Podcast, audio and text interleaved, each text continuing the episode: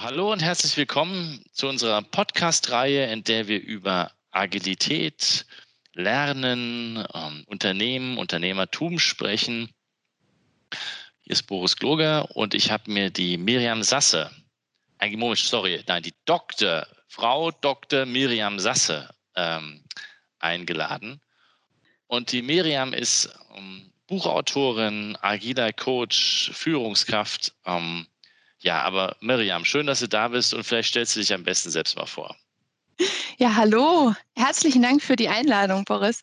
Äh, freut mich sehr, dass wir heute sprechen. Ähm, ja, den Doktortitel, den kannst du gerne weglassen. Da lege ich nicht besonders viel Wert drauf, auch wenn es eine sehr schöne Zeit war. Ähm, ja, meinen Namen hast du schon genannt. Äh, den Doktor habe ich im Maschinenbau gemacht vielleicht eher unüblich, aber vielleicht genau das, was wir gerade so im agilen Bereich auch brauchen, ne? die Agilität stärker in den Maschinenbau wieder reinzubringen. Ähm, und äh, ja, ich habe jetzt die Aufgabe als Agile Coach in einem internationalen Medienkonzern ähm, die agile Transformation voranzubringen. Das ist so mein Hauptthema, agile Transformation, vor allem ähm, mit einladungsbasierten Methoden, mit äh, Freiwilligkeit und äh, mit dem Fokus, die Mitarbeiter wieder stärker ins Mitgestalten in der Organisation zu bringen. Das ist mein Thema und da hat mich die letzten Jahre so hingebracht. Genau. Wo du sagst gerade, du bist so einem Medien, äh, Medienkonzern, der, ähm, der agil transformieren will. Jetzt interessiert mich aber dann schon, ist das top-down angesagt worden oder wie ist das entstanden in diesem Konzern? Ja, der Konzern ist sehr groß. 120.000 äh, Mitarbeiter, sehr viele Geschäftseinheiten, äh, sehr unterschiedliche Einheiten. Da fällt es auch schwer, einen Ansatz für alle zu wählen. Ähm, alle haben unterschiedliche Reifegrade. Die einen sind sehr weit fortgeschritten, sind sehr intensiv am Thema lernende Organisation dran. Ähm, da hat die Geschäftsführung ein sehr klares Bild davon, wo die Organisation, also der Geschäftsteil des Konzerns hin soll und ähm, lebt das auch vor, gestaltet das sehr intensiv in, in allen strategischen und auch operativen Einheiten. Ähm, und andere sind dann eher weiter weg. Ähm, es gibt halt auch sehr alte Einheiten, über 100 Jahre alte Einheiten, wo man dann auch äh, drüber nachdenken muss, ne? was bedeutet überhaupt Agilität für diesen ähm, Teil des Konzerns. Und deshalb fällt es natürlich schwer, von oben was ähm, vorzugeben und auch gerade das Management, die ja auch sehr vielfältig sind, dann auch immer entsprechend mitzunehmen nehmen. Und manche finden sich in dem Thema wieder und ähm, gehen da total drin auf, identifizieren sich damit, treiben das sehr stark, andere weniger. Und da ähm, ist auch ein sehr vielfältiger Ansatz gerade im Konzern. Wie bist du denn, wie bist du denn ähm, als Maschinenbauerin zur Agilität gekommen? ja, äh, da bin ich äh, ursprünglich gar nicht dazu gekommen. Ich war erst äh, eine ähm, sehr begeisterte Toyota-Produktionssystem. Ähm, Anhängerin. Ich war ein, fast ein Jahr in Japan, habe ähm, dort auch mich intensiver mit äh, Lean Production und Toyota Produktionssystemen beschäftigt und habe ähm, ja, Wartezeiten und Engpässe zu meinem Thema gehabt. Und äh, während der Doktorarbeit habe ich immer wieder darüber nachgedacht, wie schaffe ich es, mein Forschungsprojekt gut zu gestalten, ähm, die Studenten gut mitzunehmen und die Studentinnen ähm, und ja, da gab es immer wieder die Frage, wie kriege ich sowas Unberechenbares wie ein Forschungsprojekt, wo einzelne Experimente ja komplett schieflaufen können, wie kriege ich das gut in einen Projektplan. Und viele haben Projektpläne gestaltet, die sie dann gleich nach wenigen äh, Tagen schon wieder verworfen haben, weil das erste Experiment schon schief lief. Und äh, da habe ich mich dann mit agilen Ansätzen beschäftigt, habe äh, damals da auch die Vorlesung Projektierung äh, gehalten. Ähm, und da hat es sich ergeben. Das war 2009. Und seitdem beschäftige ich mich jetzt mit Agilität. Bin mal, mehr und mal weniger daran und meistens so an den Schnittstellen. Genau zwischen Agil und Lean, zwischen ähm, Elektrotechnik und Informatik und Maschinenbau. Genau da, wo klassische Prozesse an agile Prozesse stoßen. Das ist so mein Steckenpferd, äh, alles unter einen Hut zu bringen. Das finde ich jetzt faszinierend. Wusste ich gar nicht, dass du dich so sehr mit, mit uh, Toyota Production System auseinandergesetzt hast.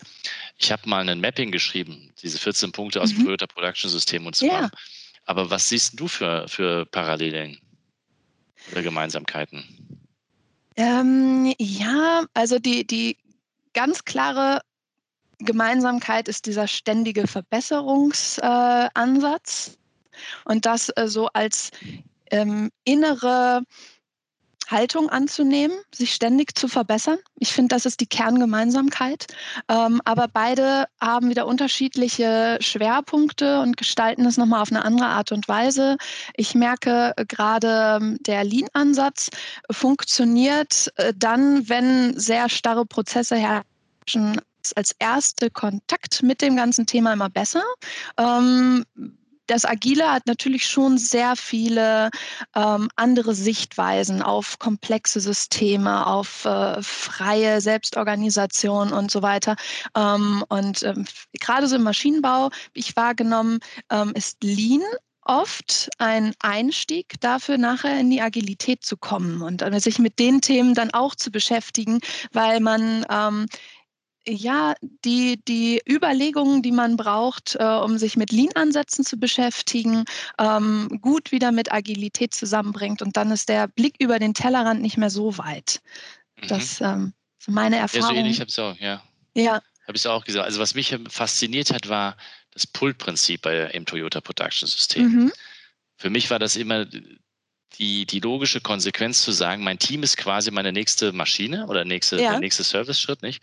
Und wenn die nächste Maschine im Toyota Product oder, oder Arbeitsstation im Toyota Production System eigentlich bestimmt im Kanban-System, ähm, wer die also wie, wie schnell die Taktung eigentlich ist, dann ist, war das für mich eine der wichtigsten Entsprechungen. Und, und das zweite war halt der Respekt davor. Also das musste ich mhm. erst mal akzeptieren, dass ja. der nachfolgende Arbeitsschritt vorgibt, wie viel Arbeit du selber machen musst, nicht? Ja, ja, genau. In der Produktion ähm, ist die Akzeptanz sehr schnell da, weil man kann, man, man sieht optisch ja, wenn sich die Arbeit häuft. Ja. Es, es, es gibt große Lager vor dem nächsten Arbeitsschritt und die Arbeit wird immer und immer mehr und die Mitarbeiter stehen dahinter und sagen sich, äh, das schaffe ich eh gerade gar nicht. Ne, ihr könnt eigentlich vorher auch erstmal aufhören zu arbeiten, bis ich das abgearbeitet habe. Gerade jetzt, wo ich viel im IT-Bereich unterwegs bin, ähm, da sieht man das nicht. Da gibt es nur eine Flut von äh, Ticketsystemen, die einem ja eine Übersicht nicht mehr erlauben.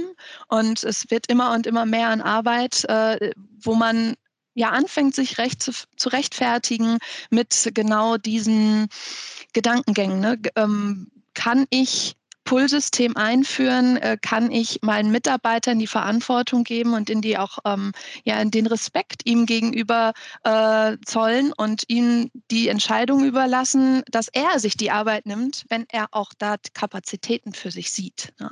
Und das ist ähm, ja an vielen Stellen neu, ne? gerade gerade in, in Teams, die doch vorher sehr klar mit äh, Delegationen gearbeitet haben, wo Führungskräfte eine Aufgabe nach der anderen an die Mitarbeiter gegeben haben. Ja. Ich meine, das ist aber, es, es liegt ja in der Natur der Sache. Die Führungskraft hat ja Zeit zum Nachdenken und produziert ständig Ideen, nicht? ja. Also, Schneller Ideen, als die Mitarbeiter das umsetzen können.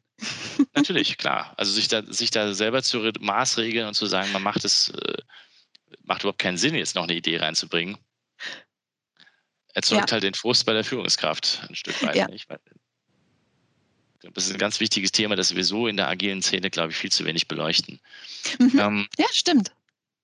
Du hast ja jetzt ein paar, äh, nicht nur ein Buch geschrieben, sondern ein paar, aber äh, das Entscheidende, über das ich heute mit dir sprechen wollte, weil du hast es gerade erwähnt, einladungsbasierte, wie nanntest du das, ähm, Managed Change Management Systeme und du hast, glaube ich, ein, ein mhm. ähm, mit dem Open Space Agility da ja eigentlich so die so einen Königsweg gefunden, wie das geht, oder? Willst du mal ein bisschen was erzählen, was Open Space und Open Space Agility ist? Ja, sehr gerne. Mm, Open Space Agility war für mich eine eine neue Herangehensweise, Agilität ins Unternehmen zu bringen, die mir begegnet ist, nachdem ich schon viele Jahre auf andere Art und Weise mich mit agilen Ansätzen beschäftigt habe. Ähm, im, im, ersten Unternehmen ähm, gab es ja immer mal wieder der Versuch, ähm, die Teams, die agil arbeiten wollten, mit den klassischen Arbeitsweisen zusammenzubringen. Und das war so eher eine prozessorientierte Arbeitsweise. Also wir versuchen, klassische Prozesse und agile Prozesse irgendwie mit ganz viel Kraft zusammenzubringen, dass wir aber trotzdem noch die ähm, Erzeugnisse, die Qualitätskriterien haben, die wir einfach gewohnt sind. Ähm, und das wurde mit ja, teilweise mit sehr viel Kraft, äh, geistiger, aber auch mit, äh, mit Papier ähm, erschlagen, ähm, dass man beides zusammenbringt. Und da habe ich gemerkt, das kann es nicht sein. Und das zweite war dann ein Rollout-System, ähm, in dem ganz klar definiert wurde, wir wollen jetzt alle Teams nach und nach auf agil umstellen. Und ähm, dieses Wort umstellen, das wurde sehr oft genutzt und das zeigt auch, was wirklich ähm, in den Köpfen des Managements dann auch war, nämlich ein, wir brauchen das nur kurz eben schulen, so wie wir Software schulen und dann stellen die sich um. Und dann sind die von einem Tag auf dem anderen, dann sind die agil. Und so wurde ein Team nach dem anderen ähm, auf agil umgestellt. Und beide Ansätze haben nicht funktioniert. Die Teams haben sich gequält mit diesen Ansätzen. Ähm, die hatten keine Zeit, keine Kraft, wussten nicht, warum sollen wir das jetzt machen. Ähm, natürlich gab es immer auch welche, die das begeistert aufgenommen haben, gar keine Frage. Aber so als ganzheitlicher Ansatz, ähm, in dem alle auch wirklich mit Herz äh, und Hand dabei sind und mitwirken und das für sich auch als, äh, als wertvoll erkennen, war irgendwie nicht dabei. Und dann ähm, sind wir 2017 ähm, mit Daniel Messick zusammengestoßen und der hat äh, erzählt, wie er mit Hilfe eines ersten Open Spaces im Unternehmen gemerkt hat, was so ein Open Space für eine wahnsinnige Dynamik in der Mannschaft erzeugt. Und das fand ich beeindruckend, ähm, einfach mal so diese ähm, ja, diese Offenheit zu haben als Management. Äh, wir laden alle Mitarbeiter ein und schauen einmal, was haben unsere eigenen Mitarbeiter für Ideen, wo sehen die Potenzial für agile Ansätze und wie können wir jetzt unsere agile Transformation, unsere agile Reise so gestalten, dass es genau unseren Mitarbeitern entspricht, den auf die Probleme zugeht, die unsere Mitarbeiter haben und ähm, sozusagen zugeschnitten ist für unser Unternehmen, für unsere Mitarbeiter und nicht irgendetwas, was sich äh, hohe Herren oder helle Köpfe ähm, ausgedacht haben, wo es dann vielleicht den Mitarbeitern ganz schwer fällt, das umzusetzen, weil sie gar nicht den Zugang finden. Jetzt kenne ich Open Space aus der Open Space Konferenz. Also ja. gibt es einen Marktplatz und mhm. äh, dann kann jeder sein Thema einbringen und äh, es gibt mhm. natürlich einen Rahmen, deswegen kommt man überhaupt zu dieser Konferenz. Ist es ähnlich? Wie, wie, läuft, wie läuft so eine Open Space Agility Konferenz, ich sage jetzt mal Konferenz der Anführungszeichen, ab? Ja, ja, also dieser Open Space, ähm, die Großgruppenmoderationsmethode, ähm, die ist ein Kernelement von Open Space Agility und ist sozusagen ein wiederkehrendes Element. Ähm, etwas, wo die Mitarbeiter wissen, okay, das findet statt und das ist genau dafür da, dass wir uns austauschen. Was passiert in diesem Moment? Ähm, es ist etwas anders als auf so einer Konferenz weil in einer Konferenz, da komme ich zusammen, ich bringe meine Themen an, ich diskutiere mit den Leuten, aber danach gehen wir alle getrennte Wege. Und das passiert natürlich, wenn ich einen Open Space mit meinen Kollegen, mit meinen Führungskräften im Unternehmen mache, nicht. Wir gehen ja danach nicht getrennte Wege. Das heißt, das, was wir auf diesem Open Space gestalten, die Themen, die wir nennen, ähm, das sind ja Themen, die uns als Unternehmen weiterbringen und wo wir hinterher mitarbeiten müssen. Ne? Also wenn wir uns da in die Wolle kriegen auf diesem Open Space und uns zu Themen streiten, dann gehen wir dann nach nicht getrennte Wege. Wir nehmen das mit. Wir nehmen das mit die nächsten Monate oder vielleicht sogar Jahre. Und ähm, deshalb gibt es in dieser Open Space ähm, in diesem Open Space Event, ganz viel Transparenz. Transparenz darüber, auf welche Themen kommen die Leute. Ähm, es gibt Transparenz darüber, wer sind die, die ja, ich nenne sie mal Influencer, ne? also die Meinungsbildner im Unternehmen, die sich melden, die ihre Themen anbringen, die ähm, immer wieder zu Wort kommen? Ähm, was sind die Leute, denen viel zugehört wird, wo die Leute sich zustellen und mit denen die Leute reden wollen? Ähm, ich bekomme Transparenz über, ja, über die Themen, die viel Zulauf bekommen. Ne? Was in der Agenda bekommt viel Zulauf und was in der Agenda ist vielleicht gar nicht ähm, zustande gekommen. Ne? all solche Themen. Und mit all diesen Informationen kann ich danach arbeiten und kann meine Organisationsentwicklung maßgeblich gestalten. Ja, gestaltet jetzt wieder das Management basierend auf den Informationen. Also Sie sitzen quasi als Adler oben drüber, schauen sich das alle an von Ihrem Elfenbeintürmchen mit dem Fernrohr und fangen dann an, äh, Hebel zu drehen oder was macht man? Es gibt äh, sehr viele Open Spaces und auch ähm, Open Space basierende Unternehmensentwicklung, die ich bisher schon beobachtet habe. Und das hält ähm, ja sehr unterschiedlich von dem, wie die Organisation gerade tickt und wo die auch hin möchten. Ähm, natürlich kann ich einen Open Space machen und der, ja, der Sponsor, also derjenige, der das Geld locker macht für dieses große Event, der ähm, hält alles so ein bisschen in, in seinen Händen und möchte dann auch entscheiden, wie es weitergeht, möchte vielleicht auch sagen, was erarbeitet werden soll. Das gibt es. Aber es gibt auch viele, die das vielleicht auch sogar als äh, Initial soziales Event nehmen, um mehr Selbstorganisation in die Mannschaft zu bringen, ähm, die dann auch wirklich schon in, der, in den Einladungsworten zu diesem Event schon reinschreiben. Wir möchten, dass ihr gestaltet, dass ihr Ideen entwickelt, Projekte oder Experimente euch ausdenkt, die ihr danach umsetzen möchtet und die ihr frei gestalten könnt, nach euren Vorstellungen, wie ihr diese Themen umsetzen möchtet, was ihr gerade auch als wichtig erachtet. Und ähm, vielleicht gibt es einen groben Rahmen, ne, bis zu dem und dem Budget oder dem und dem Aufwand, ähm, dürft ihr das einfach machen. Das wird nicht nochmal von uns abgesegnet. Ne? Und äh, dann entsteht natürlich sehr viel Selbstorganisation aus diesem Event, weil die Mitarbeiter merken, wir werden hier gerade befähigt, wir bekommen wirklich die, ja, die Verantwortung, aber auch die Befugnis, ähm, die unter, das Unternehmen maßgeblich zu gestalten. Ja. Jetzt hast du was Wichtiges gesagt, Zeit bzw. Äh, Ressourcen. Muss mhm. ich denn, immer an das Management, das das jetzt initiiert, muss ich denn anschließend auch den Raum dafür geben oder machen die Leute das an ihrer Freizeit an diesen Projekten arbeiten? Ja, den Raum brauchen sie natürlich. Ähm, wir hatten äh, gerade eben ja die Idee, äh, das Management kommt mit immer neuen Ideen und die Mitarbeiter sollen das umsetzen. Und zwar, ja, nicht unbedingt immer pullgetrieben. Ne? Und dann hat der Mitarbeiter schon eine total volle Agenda und äh, weiß gar nicht, wo er jetzt diese Themen zum Thema Agile auch noch unterbringen soll. Ähm, dann kann ich das natürlich schlecht mit integrieren und ähm, schlecht auch noch zusätzliche ja, Entwicklungsprojekte, Experimente zum Thema Agile auch noch in diesen ganzen ähm, Tagesplan mit reinbringen. Das heißt, ich muss mir vorher überlegen, ähm, wie viel Raum will ich dem ganzen Thema geben, wie ausgelastet sind meine Mitarbeiter aktuell und auch da ist oft ein erster Schritt, bevor man sagt, wir machen jetzt eine agile Transformation, ähm, wie viel Raum bekommt die zeitlich gesehen? Was ich aber jetzt spannend finde, ist, du sagst zwar jetzt gerade wieder agile Transformation und das ist, eine, das ist ja auch ein mhm. bisschen unser Hintergrund, deswegen denken wir immer wieder dran. Ja. Aber wenn ich dir so zuhöre, hat das nicht viel, brauche ich das, also brauche ich da nicht unbedingt agil drauf zu schreiben. Ich könnte einfach Unternehmensentwicklung machen. Ja. ja? Ja, nehme halt ein Open Space Konzept und äh, sage, ich will mit meiner Firma strategisch irgendwo hin. Mhm. Weiß es aber vielleicht mal in diesen, jetzt leben, wir, wir erleben ja gerade, was VUCA wirklich bedeutet, ne, zur Zeit ja. von Corona. Also viel mehr VUCA geht da gar nicht mehr. Ähm,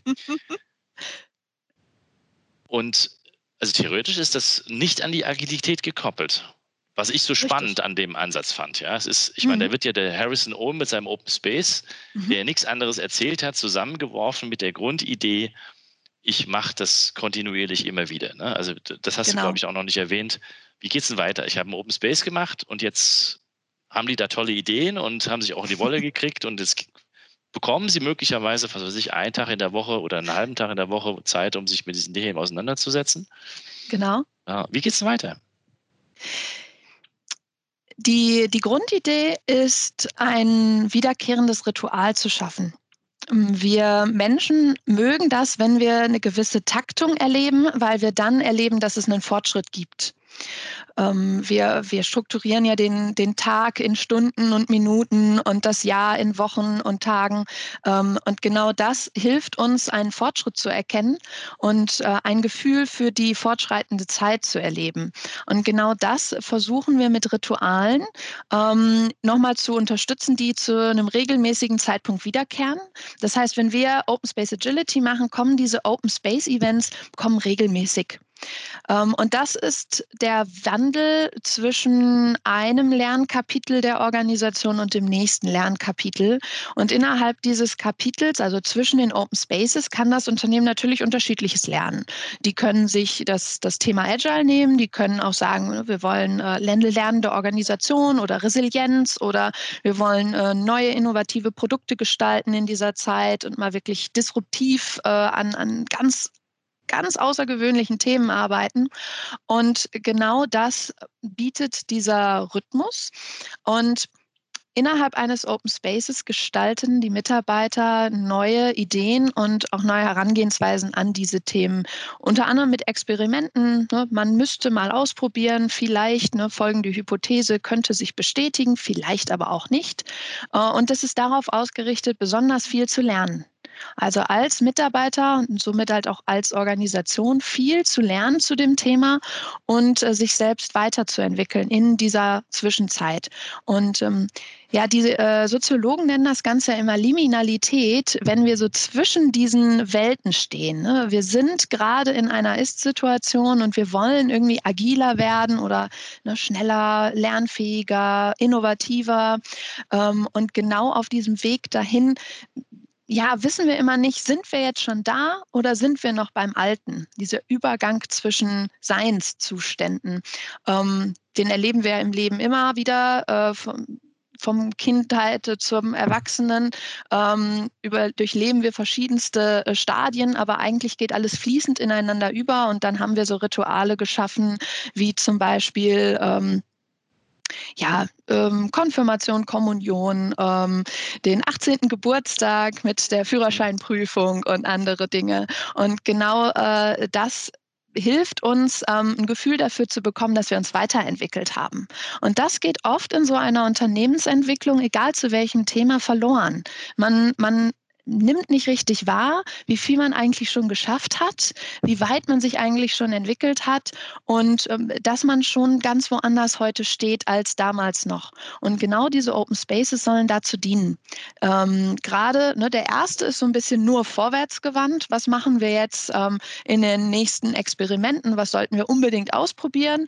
Und ähm, alle darauf kommenden Open Spaces haben immer so zwei Seiten. Eine Seite guckt nach hinten, was haben wir bisher eigentlich alles schon geschafft? Und eine Seite, ja, meistens dann der zweite Tag oder die zweite Hälfte des Tages, ähm, die guckt nach vorne, was kommt jetzt als nächstes dran. Und das hilft ähm, den Mitarbeitern, den Führungskräften, diese Organisationsentwicklung ähm, ja, besser zu gestalten und ähm, ja, wirkliche Erfolgserlebnisse dann auch innerhalb der Veränderung zu haben.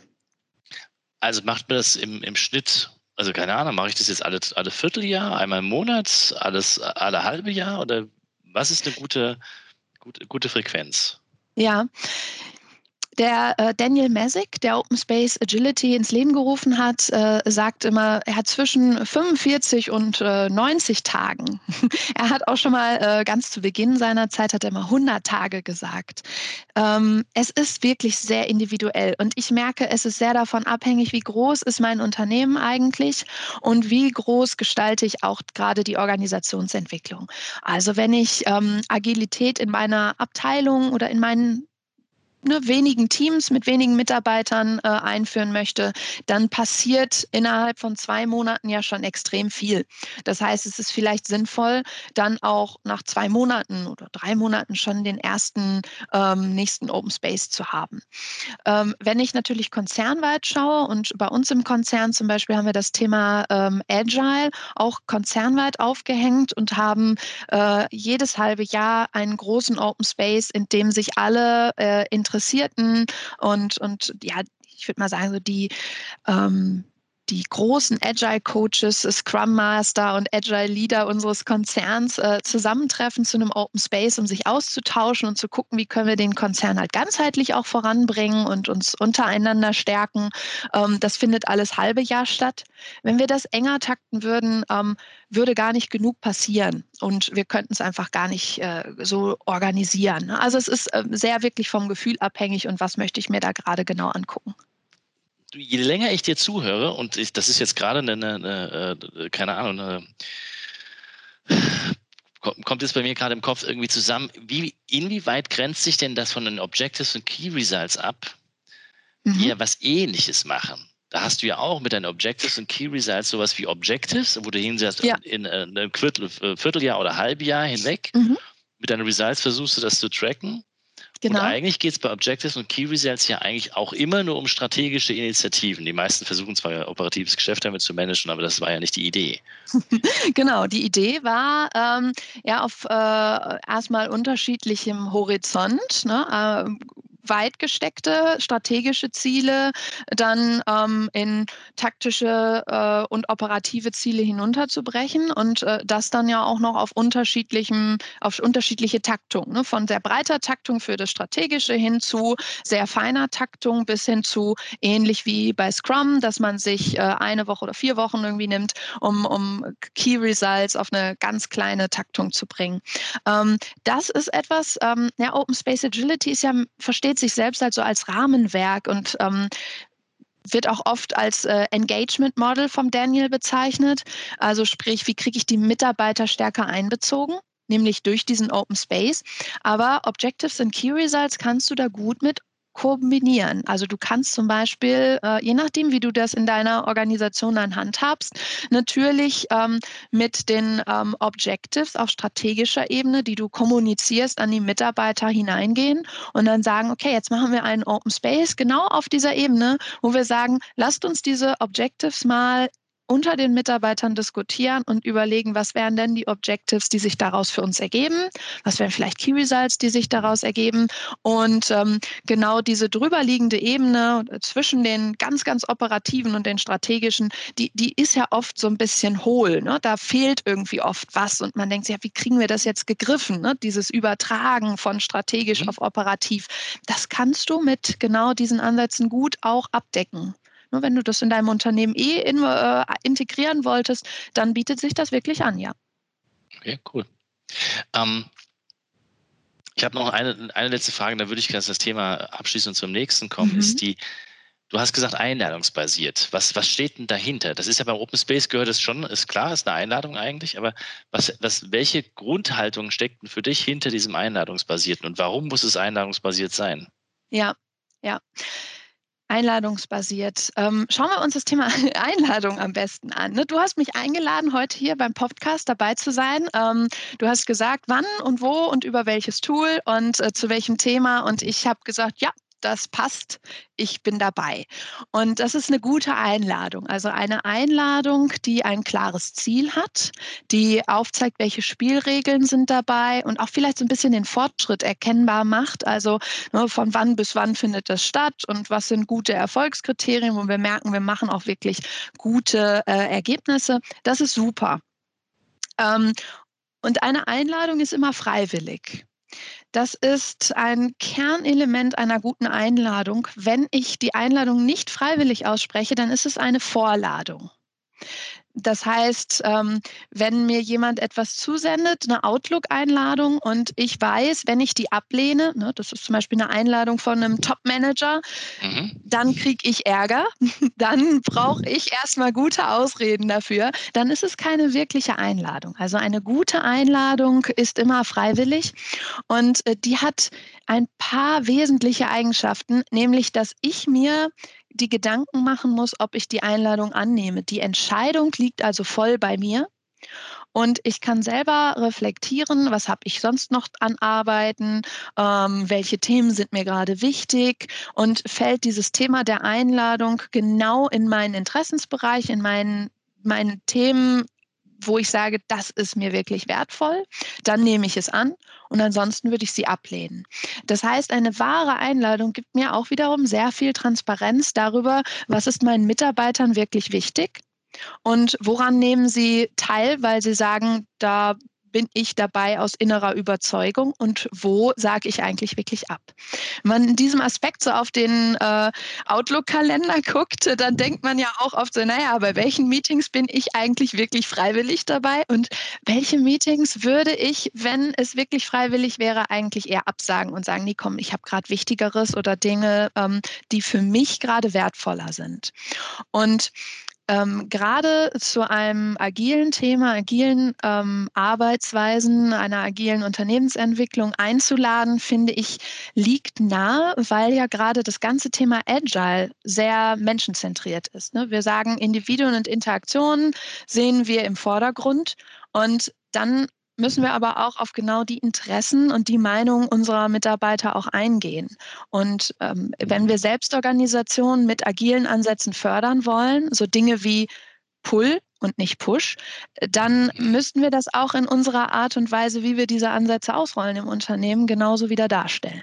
Das äh, halte ich für einen wesentlichen Kern, dass man schon in der Art und Weise, wie man Agilität ins Unternehmen einführt, zeigt, was Agilität eigentlich wirklich bedeutet und was dahinter steckt. Und ich finde, durch diesen einladungsbasierten Ansatz ähm, zeigt das Management, dass viel mehr Verantwortung ähm, und auch Befugnisse an die Mitarbeiter übergehen und Sie mit Ihren Entscheidungen, nehme ich die Einladung an oder nicht, maßgeblich entscheiden und mitbestimmen, wohin es geht. Das, ähm, das ist sehr respektvoll und das gibt auch eine gewisse psychologische Sicherheit in dem Team, ähm, dass das Team ein Gefühl dafür entwickelt, ähm, was darf ich, was, was kann ich einfach mal machen, ausprobieren und wofür werde ich nicht gerügt, sondern sogar gelobt, weil ich eigene Entscheidungen getroffen habe. Und genau das ähm, bekräftigt sozusagen die agile Arbeitsweise schon aus der Transformation heraus. Ja, ich meine, das ist ja das alte Prinzip, dass man eine Change äh, immer mit denselben Tools einleiten sollte, mit denen man die, äh, später auch arbeiten möchte. Ja. Aber jetzt hast du nochmal was Interessantes gesagt. Du hast nochmal gesagt, es geht um psychologische Sicherheit und auch darüber, dass, die, dass man die Menschen mitnehmen möchte. Und da klingelt bei mir wieder der Punkt, dass ich sage, oder, oder sagen wir mal so, die Erfahrung, auch das, was ich von aus dem Schulbereich zum Beispiel auch mit jetzt mittlerweile mitbekommen habe, es dauert eine, offensichtlich eine Weile, bis Menschen, obwohl sie es eigentlich können, in Organisationen ja. das wieder machen. Also, ja. und da war jetzt die Frage, was ist deine Erfahrung? Jetzt, jetzt mache ich meine Open Space Konferenz und jetzt erwarte ich da die dramatischen Dinge, ja. Passiert ja. das vom Tag Null an oder brauchen auch ähm, die Menschen in Organisationen, die mit Open Space und eingeladen sind, vielleicht ein, braucht das eine Zeit? Das ist mhm. eigentlich die Frage dahinter. Ja. Das meine ja. Vermutung wäre. Ja. Ähm, ich vermute stark, es ist mein, mein Glaube, äh, dass das Umfeld sehr viel davon vorgibt, wie wir uns als Menschen verhalten. Ähm, typisches Beispiel, habe ich mal gehört, fand ich äh, klasse. Ähm, der Mensch verhält sich ja nicht immer gleich. Er verhält sich bei einer Beerdigung anders als im Fußballstadion. Ähm, und da kann das derselbe Mensch sein, ähm, den man dann aber beim Fußballspiel ganz anders wahrnimmt als im Stadion. Und genau das nehme ich auch wahr bezüglich äh, psychologischer Sicherheit im Unternehmen. Sind die Mitarbeiter oft ganz anders in dem Umfeld, wie sie sich engagieren, wie sie mitmachen, wie sie frei ihre Themen und Prioritäten äußern, ähm, als dann zum Beispiel im Hobby äh, im, im Sportverein äh, oder äh, in der Freiwilligen Feuerwehr oder ähnliches. Und das finde ich interessant, ähm, dass dieses Umfeld äh, Menschen teilweise so anders ihre, ähm, ihre ja, ihre, ihr Potenzial ausleben lässt, weil sie einfach ein anderes Gefühl haben von, ähm, welches Business-Theater wird hier gespielt, wie viel Sicherheit habe ich, wie viel ähm, kann ich mich auch inhaltlich und, und so weiter aus dem Fenster lehnen. Ne? Wie viel Mut mhm. habe ich in dieser Situation aktiv zu werden?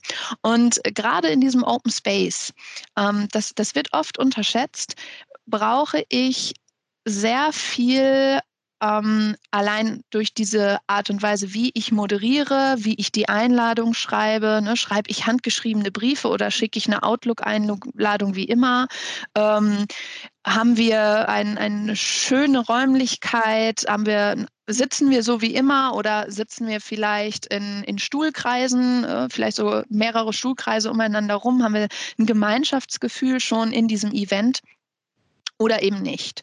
Und ähm, da merke ich auch teilweise sehr, sehr klassische Unternehmen, wo Mitarbeiter für gewöhnlich gar nicht mitarbeiten, wie das so in, in dem Bereich ne, äh, vieler Agenturen, ähm, wo viele mit, mit Beamtenstatus dann entsprechend sind, die so in, in klassischen Prozessen und, und klassischen ähm, hierarchischen Strukturen ähm, es gewohnt sind zu arbeiten, dass die, wenn sie in einen Open Space kommen, der ganz anders gestaltet ist, ganz anders aufbereitet ist, äh, hübsch dekoriert, äh, toll anmoderiert mit ansprechenden Einladungskarten, irgendwie das Gefühl haben, sie sind jetzt nicht so direkt in dem Arbeitsumfeld wie sonst und sie dürfen sich hier jetzt wieder neu ähm, neu erleben oder ähm, eine neue Rolle annehmen. Und da mhm. ähm, ist dann manchmal auch die Führungskraft sehr überrascht, wenn man diesen Raum anders gestaltet, ähm, wie Mitarbeiter anders sich zeigen.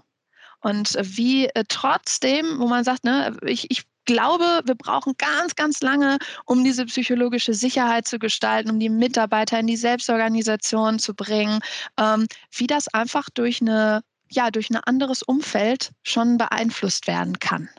Äh, das äh, gebe ich mal so mit.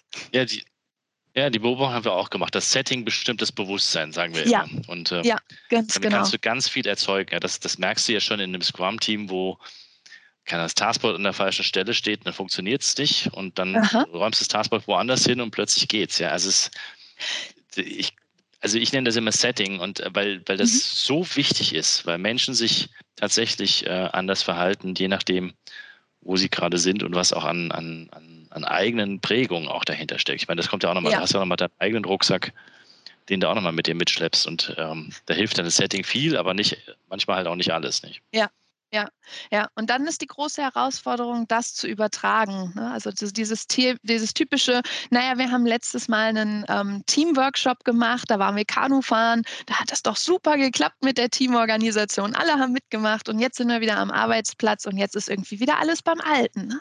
Und genau diese, äh, diesen Transfer dann zu leisten und das, diesen, diese Energie, diesen Schwung wieder mitzunehmen und ähm, so nach und nach die ganze Organisation in in diesen, ja, in dieses neue Theaterstück, in diese, in dieses neue Lernkapitel mitzunehmen, das ist äh, große Kunst, finde ich. Du, die, die Beobachtung, die ich zurzeit mache, ist, ähm, das bringt mich so ein bisschen zum zweiten Thema, ist, dass ähm, so ein paar, also ich würde jetzt, das hört sich jetzt wahrscheinlich wieder übertrieben an, aber ich habe so das, das Empfinden, dass momentan die Innovationen in der agilen Szene, ja wenn, also da gibt es, finde ich, eh viel zu wenig, aber die, die da kommen, die werden gerade von Frauen gemanagt. Mhm. Also ich nehme nicht wahr, dass die alten Weisen, äh, Ken und Jeff und Mike und wie sie nicht alle heißen, ja. dass die jetzt so wahnsinnig innovativ werden. Die waren vor 20 Jahren, haben sie ihre Sachen gemacht, ja. Mhm. Aber ich sehe zum Beispiel kein neues Buch von Mike Cohn oder so, oder vielleicht lese ich es auch nicht und kriege es nicht mit, das kann schon sein. ähm, hast du eine Idee, äh, woran das liegen könnte oder, oder haben Frauen eine andere Sicht auf Agilität? Mhm. Hm, vielleicht haben wir auch eine andere Sicht. Ähm, ich äh, nehme wahr, dass wir das ganze Thema ein bisschen anders angehen ähm, an, an vielen Stellen. Uns liegt der Mitarbeiter schon von Anfang an sehr ähm, im Interesse, sehr im Fokus. Und ähm, die Arbeitsweisen, die ja vielleicht doch ich weiß nicht, ob das jetzt äh, zu verallgemeinert ist, ne, aber viele Frauen greifen natürlich auch zu Führungsstilen, wo sie lieber einladen, statt ähm, zu delegieren, ähm, wo sie es gewohnt sind, in Netzwerken zu denken und ähm, sich miteinander auszutauschen, weil das einfach ja schon, schon so ein soziales ähm, Austauschen, Kommunizieren als ähm, Beziehungsaufbau erachtet wird. Und äh, da habe ich wahrgenommen, gerade jetzt auch auf den äh, Konferenzen, ähm, als ich angefangen habe, so 2009 mit dem Thema Projektmanagement-Konferenzen, waren dann doch sehr, sehr dominiert von den männlichen Fachexperten. Es waren sehr wenig Vorträge von Frauen. Also auch für mich, die sich immer wieder überlegt hat, gehe ich mal auf die Bühne, äh, sage ich da mal was, gab es kaum Vorbilder. Und ähm, für mich war das Netzwerken immer im Vordergrund und halt auch andere zu finden unter den wenigen, mit denen man sich austauschen kann. Und ähm, bei den Männern habe ich, äh, also ich persönlich wahrgenommen, dass dann oft ähm, das Thema Präsentation meiner bisherigen Erfahrungen und ähm, ja, ich möchte ganz gerne mich auch austauschen, aber ich möchte vor allem mich auch mit meiner Leistung präsentieren und neue Kunden generieren und ähm, ja, äh, mein, mein Thema bekannt machen, oft im Vordergrund stand. Und das ähm, merkte man auf den, den Veranstaltungen, das merke ich auch jetzt in so manchen Netzwerken.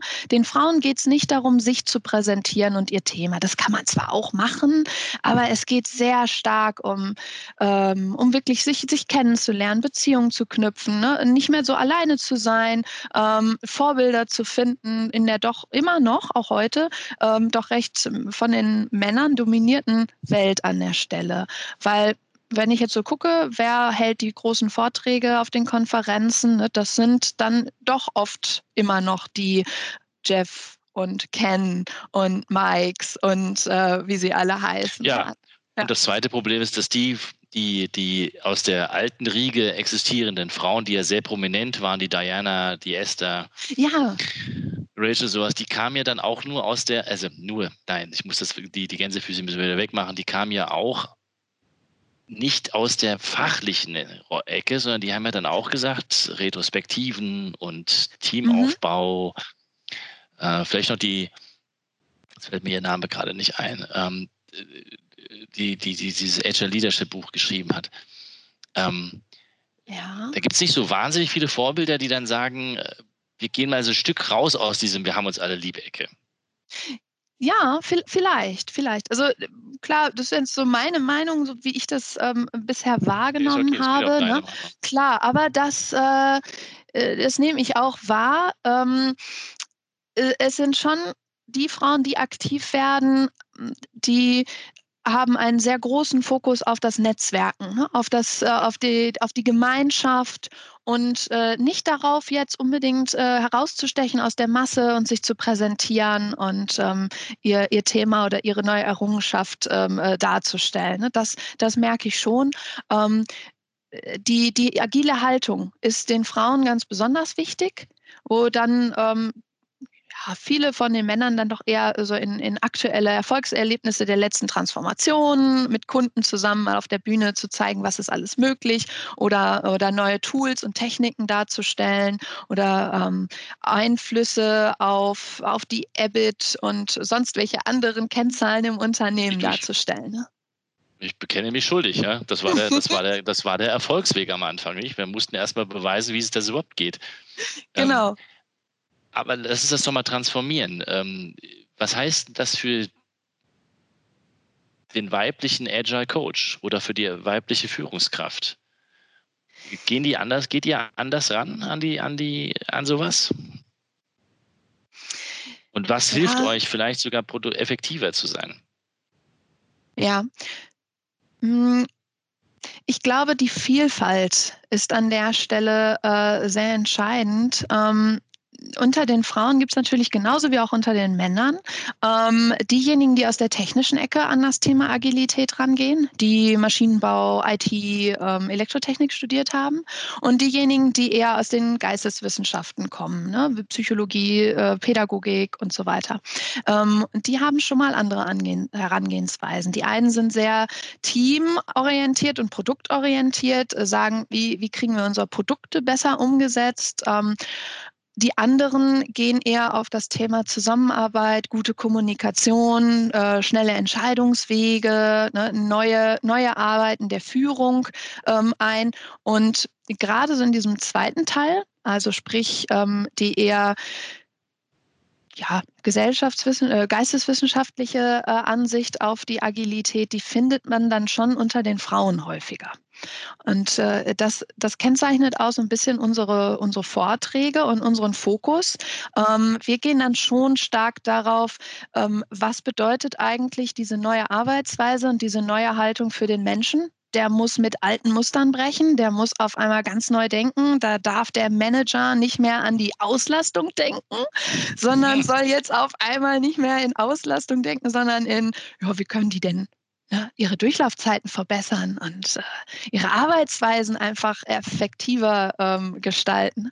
Das ist, sind, sind ganz andere Sachen und äh, ich merke, diese Ansätze, diese Denkweisen, ähm, die kommen gerade raus aus dem Bereich HR Ne, da, da, waren sie früher, äh, meine Wahrnehmung, sehr, sehr stark vertreten, aber die HR, die konnte man so ein bisschen deckeln da wusste man ja, die HR, die macht dann irgendwelche ähm, Ansätze, die, die äh, bietet uns Trainings an, die bietet auch Unterstützung an und ähm, im HR-Bereich, ja, da probieren die ihre eigenen Ansätze dann auch mal aus. Also die HR macht dann äh, agile Methoden für, für den eigenen Bereich und wendet die selber an, die Methoden. Und das funktioniert auch ganz grandios, aber die ist nie so richtig in die Technik reingekommen. Und jetzt dieses Thema Agile, nehme ich wahr, geht aus dem HR-Bereich rein und jetzt kommt das Thema neue Denkmuster, ne, äh, Angst vor Neuem, ähm, äh, total in die Technik rein.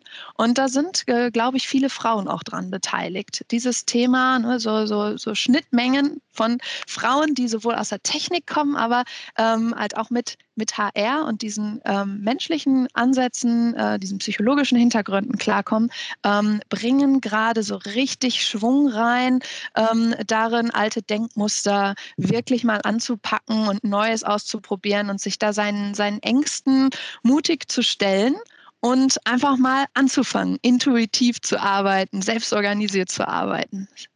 Wenn du, wenn du in die Zukunft schaust, um, um so langsam so ein bisschen auch zum Ende zu kommen, aber wenn du in die Zukunft ja. schaust, glaubst du, dass die,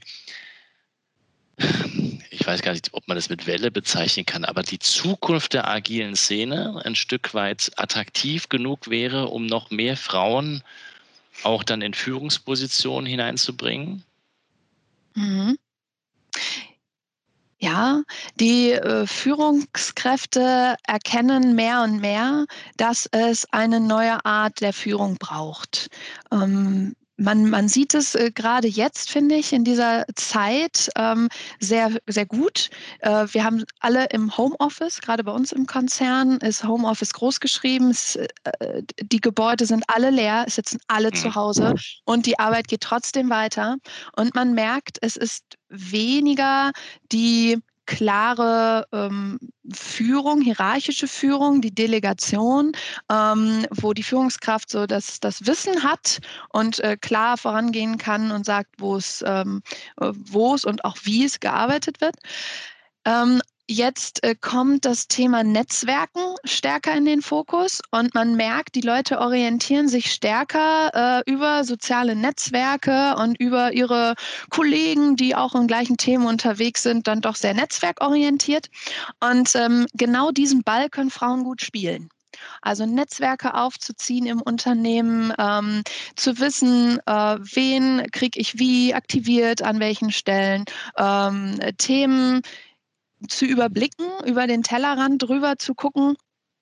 Das sind, glaube ich, genau diese Dinge, wo früher auch viele Frauen aus Führungspositionen gerade rausgegangen sind. Also Harvard Business Review hat ja gesagt, 41 äh, Prozent der Frauen verlassen äh, ihren Karrierepfad hin zur Geschäftsführung und zu oberen Managementpositionen.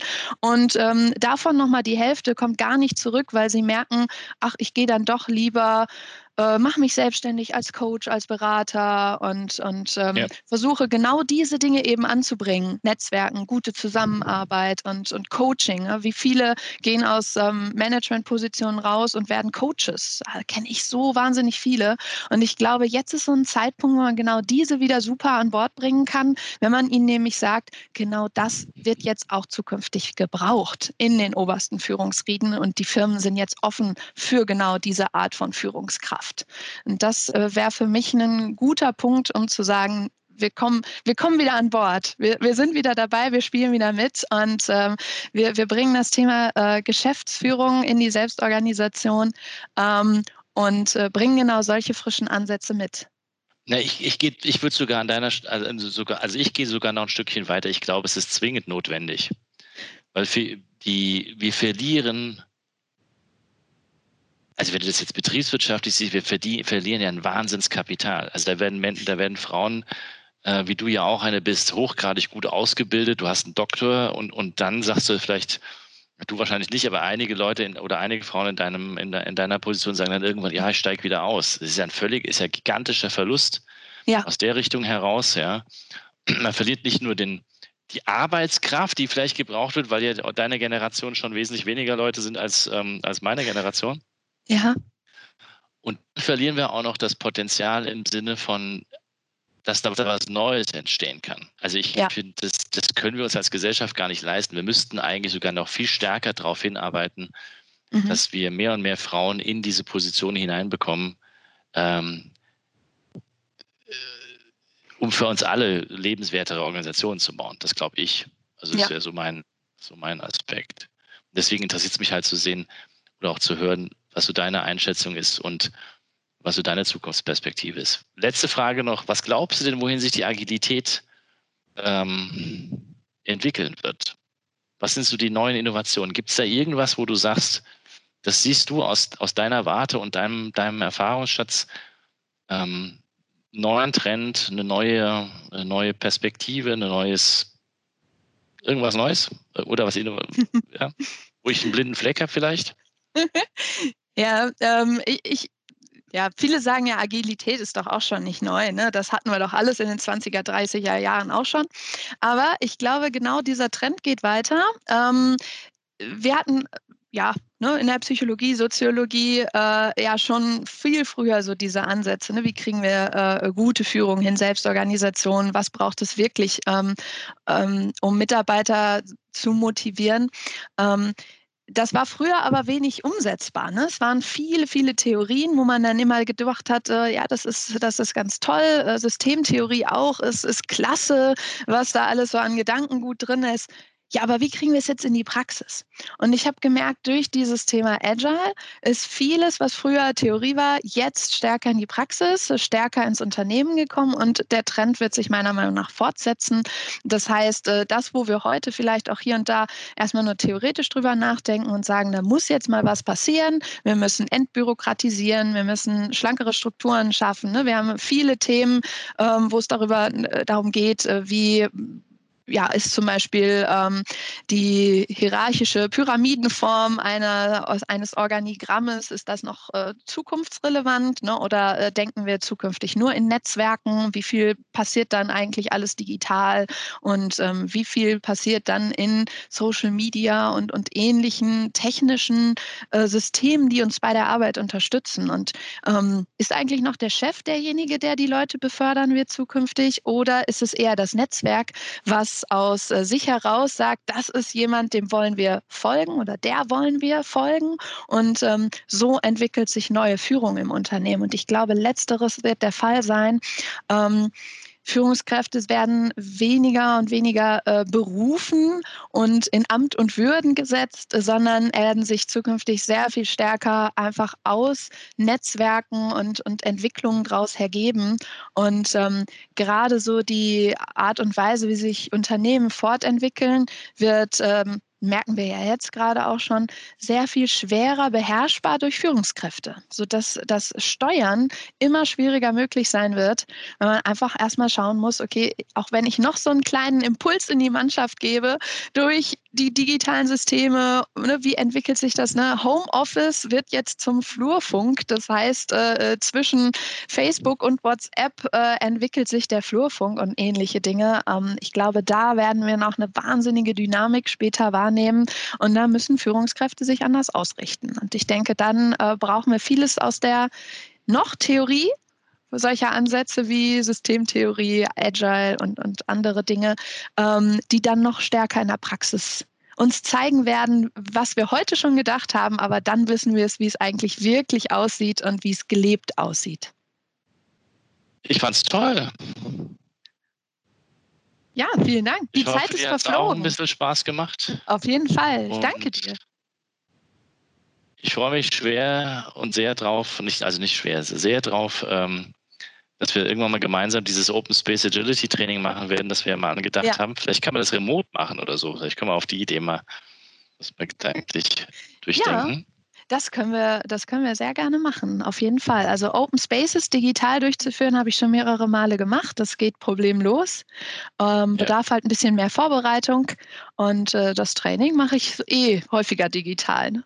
Da steigen wir um. Machen wir das.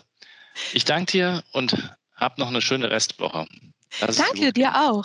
dir auch. Alles Gute.